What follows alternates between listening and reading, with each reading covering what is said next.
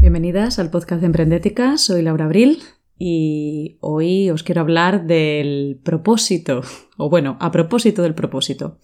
Vaya por delante que con este podcast me estoy metiendo quizás en terreno pantanoso, por eso quiero hacer una pequeña advertencia, un aviso a navegantes, y es que respeto y admiro de verdad a la gente que está convencida de que todos tenemos un propósito vital o una misión en este mundo y que además vive conforme a esa, a esa convicción. Incluso hay quienes han creado y configurado su proyecto profesional en torno a esta creencia. Bueno, en realidad para ellos no es una creencia, sino que es algo que lo viven así, que no es que se lo estén inventando y que por tanto pues potencian esa idea, ¿no? La existencia de ese propósito, de esa misión en la vida y, por ello pues reniegan de todo aquello que no esté digamos alineado, ligado a lo que consideran su propósito o su misión o su vocación también. Sin embargo, a mí me gustaría aportar otra visión sobre el tema porque he sufrido en primera persona y esto ya lo adelantaba en el primer podcast os decía que, bueno, que he sufrido la frustración de no encontrar ese no sé qué que te hace sentir valiosa y útil para la sociedad mientras te diviertes haciendo lo que te apasiona. Porque claro, cuando se habla de propósito o misión, eh, o quizás la idea esta de tener un trabajo con, con, significado, no estamos hablando de lo que nos sale del ombligo realmente, sino de lo que cumple una función que debe trascender a tu propio ego y reportar un beneficio a largo plazo a cuantas más personas mejor o al menos a un grupo determinado de personas, que es tu nicho, ¿no? tu público objetivo. O al menos así es como se vende el tema de, tener un propósito en la vida, sobre todo en el, en el tema de la reinvención profesional, o tener una misión o una clara vocación, esta que tenemos desde pequeños. ¿no? Y a mí la teoría me parece preciosa, no lo voy a negar, está un tanto épica, porque es como, como que nace de pensar que cada uno de nosotros ha nacido para ser algo y para estar al servicio de otros, de una manera o de otra, con un porqué y un para qué en la vida. Pero honestamente, y aquí es donde yo tengo que desmarcarme y contaros mi visión, que por supuesto no es más válida que la del resto, pero es la mía, por eso os la cuento, por si a alguien le puede interesar o le sirve para reflexionar también. Os decía que tengo que desmarcarme porque creo que se nos está yendo un poco de las manos esto de creernos tan importantes para los demás o creer que tenemos que tener un trabajo con propósito o una vida con propósito o que hemos venido aquí para tener una misión y que además consista en ayudar al resto y todas estas cosas que seguro que, que os suenan un poquito, ¿no? No discuto desde luego que haya personas que de verdad son importantes, que contribuyen de un modo u otro a nuestro crecimiento, a nuestro bienestar, y, eso además se da tanto en nuestro entorno cercano, nuestra familia, pareja, amigos, mascotas, incluso, me atrevería a decir, como a nivel institucional, es decir, personas que contribuyen verdaderamente a nuestra educación, a preservar nuestra salud, a mantener eh, nuestra seguridad integridad física. Pero aquí es donde me planteo si todas esas personas de verdad son conscientes de tener un propósito. Yo honestamente creo que no, pero bueno, puede ser que sea simplemente su labor y en esa labor eh, que, realizan, pues sí, que al final contribuyen a ese bienestar general, pero realmente esa labor es el resultado de, un cúmulo de circunstancias que les han llevado hasta ahí, no porque se lo hayan planificado, no es porque lo hayan visualizado, no es porque lo tengan, digamos, eh, de serie o tengan esa vocación de servicio o, hayan llegado a la conclusión de que tienen que, ir por esa vía, por esa ruta, ¿no? Es decir, algo que, que lo tuvieran pensado de antemano. Pensemos, por ejemplo, en un médico, una médico, una doctora, que puede haber estudiado medicina por esa vocación intrínseca, además temprana, que suele pasar cuando muchos niños ya tienen esa inquietud eh, inicial, por ejemplo, yo quiero ser doctor, quiero ser doctora, quiero ser bombero, quiero ser lo que sea, ¿no?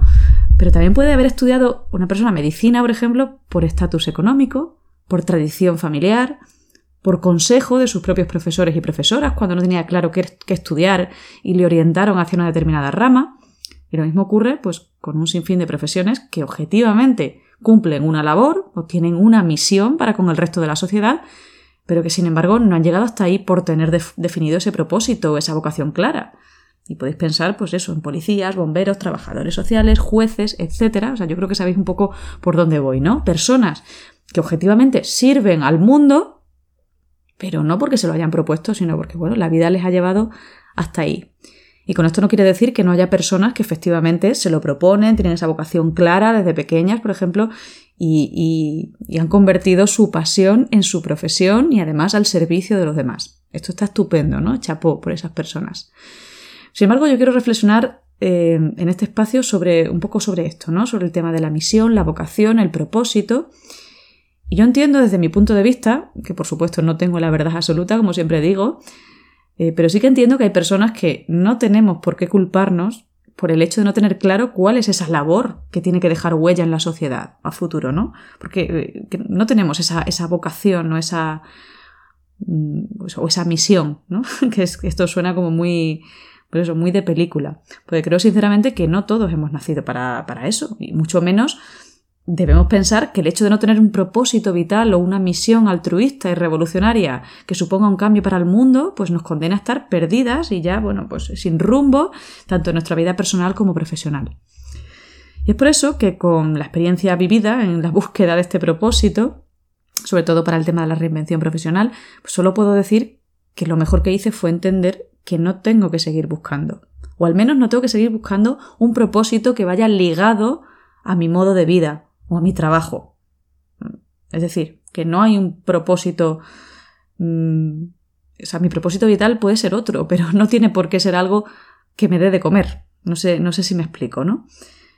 Es cierto que hay miles de personas que sirven al resto sin haberse planteado, como veíamos anteriormente. Por lo tanto, no creo que ese propósito sea algo planificable a priori, sino que es más bien un cúmulo de circunstancias o un resultado final, que puede surgir incluso por azar. Y es que considero que marcarse como premisa buscar ese propósito o esa misión en la vida, pues te puede bloquear, como me pasó a mí, como le ha pasado a muchas de las personas que he conocido en esa misma búsqueda. Y por eso creo que debemos huir de esas fórmulas mágicas en las que se parte de la idea de que para ser feliz en la vida o para tener un negocio de éxito o un trabajo a tu medida, tienes que encontrar ese propósito. Porque puede que no exista. Sin más, no existe. No existe el propósito. Y es que también muchos hablan ya no de encontrarlo, sino de crearlo, ¿no? De inventarte pues un propósito, de estrujarte el cerebro a ver, a ver qué es eso que tú y solo tú sabes hacer y que puede ayudar al resto. Y esto, pues, eh, creo que es un foco de conflicto y de frustración permanente. Yo lo he vivido en primera persona, como os digo, pero también me consta que lo viven muchas personas a mi alrededor, sobre todo cuando se trata de personas, pues, un poco inquietas, ¿no? Multipotenciales, que tienen un montón de intereses, cómo te focalizas, ¿no? Cómo encuentras ese propósito, esa hoja de ruta, esa misión clara y directa.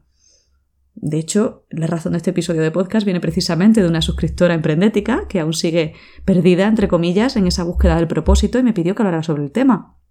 Y desde aquí quiero decirle que se olvide, sin más, de que tiene que encontrarlo o crearlo y que se centre en averiguar lo que le hace feliz, sin más, ya sea viajar, enseñar, cuidar, pintar o hacer encaje de bolillos. Pero una vez que encuentras esa cosa o esas múltiples cosas, que pueden ser muchas, con las que se te pasan las horas sin darte cuenta, después ya verás si se pueden monetizar o no, pero también te puedes dar cuenta de que son simplemente una pasión o un hobby para cuya práctica es necesario que tengas otra fuente de ingresos por cuenta ajena. Y está bien que no tengas nada que ofrecer a la venta, que no tengas un propósito con el que tú disfrutes y además te dé dinero y además le arregles la vida al resto del mundo. No eres mejor ni peor que el resto porque tu pasión no sea monetizable. Y no por ello dejas de tener un propósito vital. Entendido el propósito vital como algo que te mantiene viva, ¿no? Como algo que te mantiene alerta y como algo que te mantiene feliz, al fin y al cabo. Tu propósito, yo entiendo que es vivir feliz, vivir bien, vivir tranquila y punto. Así que en ese caso, la clave pues estará en encontrar, lógicamente, una fuente de ingresos, un trabajo que al menos no te haga infeliz o que te permita el tiempo, el dinero y la energía suficiente para practicar aquello que sí te apasiona en tu tiempo libre. Y ese trabajo puede ser algo que se te da bien y por el que te pagan, con el que además ayudes a otras personas, pero que, bueno, pues igual no es la pera limonera ni esa cosa vocacional que va a dejar huella en el mundo, pero es que no hace falta, insisto. Eh, no nos creamos líderes de, masas, ¿no? de, tener que vivir de nuestra pasión y, y todo esto está muy bien, pero, pero no todo el mundo lo necesita, no para todo el mundo existe esta opción. Es decir, no creamos que el trabajo tiene que cumplir todas esas prerrogativas, porque si pensamos así, no habría trabajos que muchos podemos pensar que son necesarios, pero que desde luego no podemos decir que sean vocacionales. O sea, dudo que alguien nazca, yo qué sé, con la vocación de limpiar alcantarillas, por ejemplo, dicho con todo el respeto y reconocimiento a esta labor, que es necesaria por la seguridad y la salubridad pública. Y seguro que podéis pensar en miles de trabajos poco agradables o poco agradecidos, que sin embargo cumplen un fin que nos beneficia a todos. Yo me, yo me pregunto, ¿tienen esas personas un propósito inicial, una misión para llegar a esos trabajos? Yo creo que no. Sin embargo, ahí están, cumpliendo una labor necesaria y útil, y haciéndonos la vida más fácil. Que al final es lo que se busca, ¿no? Cuando hablamos de ese propósito. Ya no es un propósito, no es algo egótico, no es algo que queramos nosotros, sino algo que sirva también a la sociedad. Sí, hay muchas cosas que sirven a la sociedad, pero ¿nos hace felices a nosotros? ¿O es lo que queremos hacer desde, desde un inicio, como para marcárnoslo como objetivo? Yo creo que no. Sin embargo, eh, por otro lado, están esas personas que buscan desesperadamente una autorrealización que en el fondo no está tan ligada a ese ánimo de ayudar a los demás, sino que es más bien un beneficio propio, lógico, ilícito, por supuesto, que en cierto modo se pretende enmascarar con, con tintes más altruistas. Y me explico. En mi formación sobre emprendimiento online, es algo que veo a diario y en lo que yo misma he caído, lo reconozco, que todos tenemos esa tendencia a decir que, además con convicción, que a mí lo que me gusta es ayudar a otras personas, ¿no? Yo quiero cambiar el mundo, yo quiero cambiar este paradigma, quiero cambiar estos modelos, yo misma lo, he hecho, ¿no? Y es obvio, o sea, nadie va a exponer públicamente un proyecto completamente egoísta en el que diga, pues mira, a mí la humanidad me la trae al pairo, con perdón, pero yo es que odio tener un jefe y lo que quiero es vivir la vida padre ganando dinero a través de ingresos pasivos escalables y dando la vuelta al mundo, viviendo todo trapo, mientras eh, pues mis automatizaciones hacen el trabajo por mí y que, además el objetivo de todo esto sea trabajar cada vez menos para ganar cada vez más. Mm, cuando te venden esta idea, porque también, también se vende, y vaya si se vende, tiene que ir acompañada o disfrazada, en cierto modo, entre comillas, de un propósito. Y este propósito tiene que ser algo más generoso, algo que trascienda ¿no? a, ese, a ese ego de esa persona que al final lo que busca es su beneficio propio y trabajar cada vez menos y ganar cada vez más. Es decir, hay que decir, hago esto realmente porque mi misión es ayudarte a que consigas lo mismo, que puede ser, por ejemplo, esa libertad financiera y geográfica, pero no, no te lo venden como hago esto porque he tenido la idea del siglo y me voy a forrar a tu costa. Y está muy bien, ¿no? Es lícito que una persona que ha conseguido llegar a eso quiera que el resto copie o plagie su modelo y también consiga esta vida soñada. Bueno, soñada, aunque todos sabemos que no es oro todo lo que reluce, ¿no? De esto hablaremos otro día.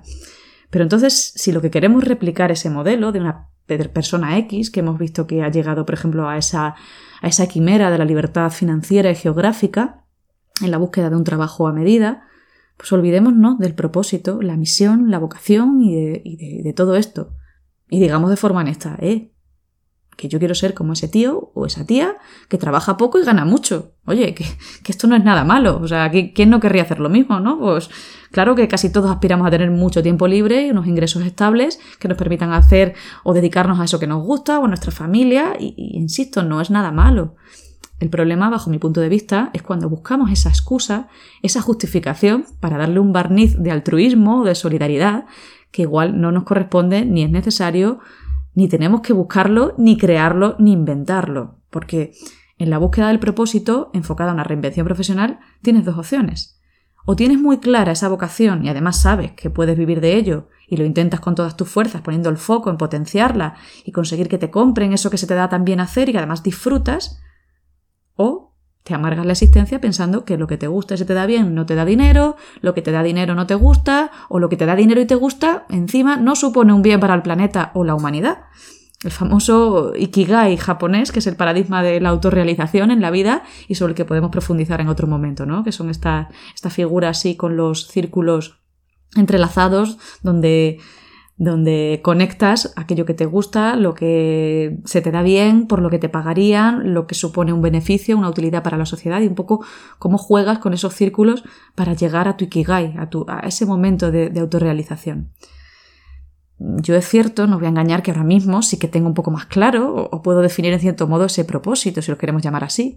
Os decía en el anterior podcast que con Emprendética pues pretendo un cambio de mentalidad respecto a cómo nos enfrentamos, por ejemplo, a la hiperespecialización en el mundo laboral, pero mm, esta, pretensión de remover conciencias o encender esa chispa de la curiosidad en el aprendizaje y el emprendimiento no ha sido el detonante del proyecto, sino el resultado de hacer en el fondo lo que a mí me da la gana, en el buen sentido, es decir, de escucharme y apostar por lo que a mí internamente me hace feliz o me entretiene o, o se me da bien incluso, como puede ser pues escribir, comunicar, pensar y puede dar la casualidad que esto que a mí me hace sentir bien también ayuda al resto y que se convierta en mi propósito vital, si lo queremos llamar así, aunque para mí el propósito vital es algo mucho más allá o más desvinculado de lo que es un trabajo o incluso un proyecto, ¿no? Un proyecto profesional como puede ser Emprendética.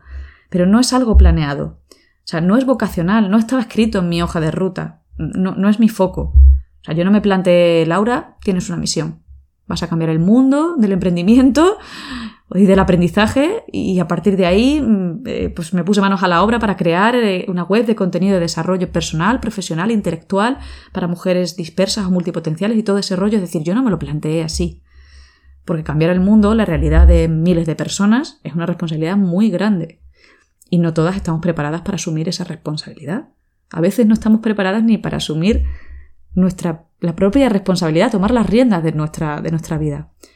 Sobre todo si tenemos en cuenta que, te puedes sentir en un momento dado como le pasa a muchas de las personas que conozco y, por eso todo este tema de, la misión y de la vocación y de la, del propósito les hace daño, porque te sientes pequeña y crees que no tienes ningún don especial, que tú no puedes aportar nada al resto, que no puedes solucionar un problema a nadie concreto, porque tú misma eres un problema con patas, y que creo que insistir o creernos que hemos venido al mundo a cumplir una misión nos hace un flaco favor honestamente. Porque nos exige partir de la base de que somos, pues, heroínas o salvavidas, personas excepcionales y que además, con la búsqueda de ese propósito, nos tenemos que olvidar de que somos excepcionales, porque nos tenemos que olvidar del ego, de lo que egoístamente queremos, sentimos o pensamos. Porque nuestra misión, por supuesto, insisto, tiene que trascender todo eso y tener un componente de ayuda global, de resolución de problemas, de cambio, es decir, tiene que ser algo como muy a lo grande. Y así pues es normal, es normal que te hundas si no encuentras ese foco o ese propósito, porque claro, es que es algo como que está muy fuera de, tu control. Porque el hecho de que tú tengas, yo qué sé, por ejemplo, el propósito, y esto es una forma de hablar, ¿no? El propósito de cuidarte o de dar la vuelta al mundo, que es una forma, insisto, perfectamente válida utilizar la palabra propósito en estos contextos. Cuando tú tienes el firme propósito de tomarte un año sabático y dar la vuelta al mundo. Pues resulta que eso, en ciertos ámbitos, no se considera un propósito válido en el que puedas poner foco para crear un trabajo a medida, porque es algo que solo vas a disfrutar tú o de lo que solo te vas a beneficiar tú. Vaya, o sea, qué, pena, ¿no? Eh, esto que podría ser un propósito, algo que uno se propone en la vida, mm, resulta que si no sirve al resto, ya, ya no me vale, ya no me vale ir por ahí, ¿no? Y, generar eh, un proyecto profesional en torno a eso. Pero claro, yo pienso, igual si doy la vuelta al mundo porque a mí me apetece, lógicamente no tiene que apetecer a nadie más, porque quiero vivir esa aventura, después mi experiencia puede servir de ayuda a los demás si comparto el proceso. Pero no es obligatorio, o sea, no es el fin. Yo no puedo dar la vuelta al mundo pensando en que voy a ayudar, salvo que hagas un viaje solidario, eso sí, eh, que ahí tienes un componente de ayuda muy marcado, pero ¿Cuántos influencers de viajes, por ejemplo, conocéis que vivan de ello y que realmente tengan un propósito vital o una misión para con el resto de, personas que les siguen? O sea, ¿cuál es su misión? ¿Enseñarnos mundo a los que nos viajamos tan a menudo o a los que ni siquiera viajan? ¿Pensaron esas personas en cambiar la vida de los demás? Yo lo veo como un cambio y un cambio importante y respetable de sus propias vidas y a raíz de eso quizás sirvan de inspiración, unos más que otros. O sea, yo creo que sabéis un poco ya por dónde voy, ¿no? Es decir, el propósito, la misión, la vocación, no siempre te viene dada. Si lo tienes claro, pues estupendo, chapó por ti. Pero si no es así, no creo que haya que obsesionarse con buscarla, forzarla y mucho menos bloquearse o sentir que no vales para nada porque no estás ofreciendo un servicio o un producto para cambiar la vida a tu público objetivo o incluso a la sociedad entera. Creo que las que me vais conociendo sabéis que soy más de apostar por mirarse hacia adentro y buscar el bienestar personal sin pretensiones, porque al menos en mi caso solo así puedo ser coherente y quizás hasta llegue a ser útil para aquella persona que me consuma, entre comillas, ¿no? que, que me lea, que me escuche en este espacio. Porque yo me planteo, ¿quién soy yo para decir que mi propósito es que todas las mujeres aprendan y emprendan? ¿Es necesario que todas lo hagan? Es decir, yo me puedo proponer que otras personas hagan algo ¿Es obligatorio que todas las personas a las que me dirijo, todas las mujeres a las que me dirijo, sean más creativas, por ejemplo, que es una de las cosas que me gustaría trabajar en Emprendética? ¿O cómo les va a cambiar la vida que yo les cuente cómo voy superando miedos o complejos o dificultades en el mundo del emprendimiento?